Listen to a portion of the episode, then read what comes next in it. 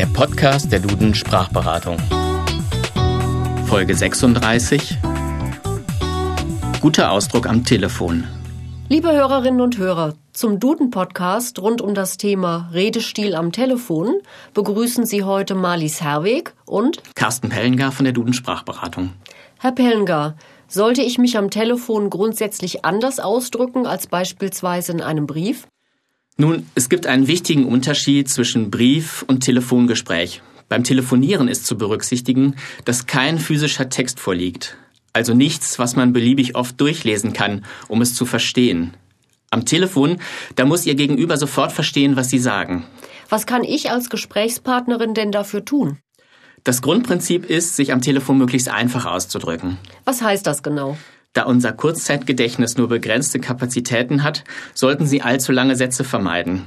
Die Faustregel lautet, besser nicht mehr als 14 Wörter in einem Satz.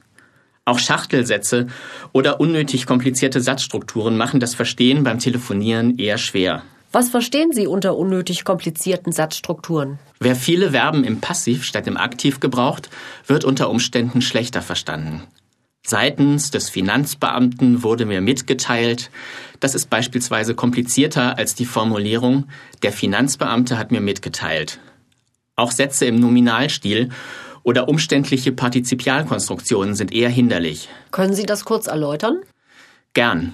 Also unter Nominalstil versteht man eine Ausdrucksweise, die besonders viele Substantive verwendet, die aus Verben oder Adjektiven abgeleitet sind. Beispiele sind Benachteiligung, Verrat, Betroffenheit oder Unnachgiebigkeit. Die Sätze wirken dann sehr dicht. Wenn Sie stattdessen Verben verwenden, wirken die Formulierungen im Allgemeinen viel anschaulicher. Und was sind umständliche Partizipialkonstruktionen? Nun, dazu gehören Sätze, die mit einem Partizip gebildet sind und dadurch etwas ungewandt wirken. Ein Beispiel? Zum Beispiel, der in der gestrigen Sitzung von Frau Müller vorgebrachte Einwand war berechtigt. Hm, da muss man sicher im Geiste zunächst mal kurz sortieren, oder?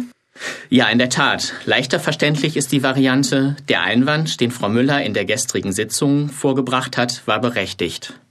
Oder vielleicht noch besser, der Einwand von Frau Müller in der gestrigen Sitzung war berechtigt. Ich finde es mitunter ermüdend, langen Aufzählungen am Telefon zu folgen. Ja, das geht wohl den meisten Menschen so. Im geschriebenen Text wirken Aufzählungen sehr übersichtlich, gerade wenn sie mit Spiegelstrichen sauber gegliedert untereinander stehen.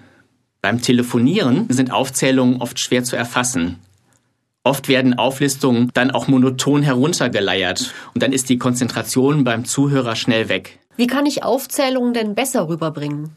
Nun, am besten packen Sie die Informationen in einzelne Sätze und dann sollten Sie bewusst darauf achten, dass diese Sätze nicht immer gleich gebildet sind und auch nicht immer gleich ausgesprochen werden. Das ist ja schon eine ganze Menge, worauf ich achten kann.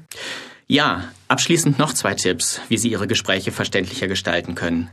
Ersetzen Sie Fremdwörter und Fachbegriffe gegenüber Laien einfach durch verständliche Begriffe oder erklären Sie die unbekannten Wörter sofort.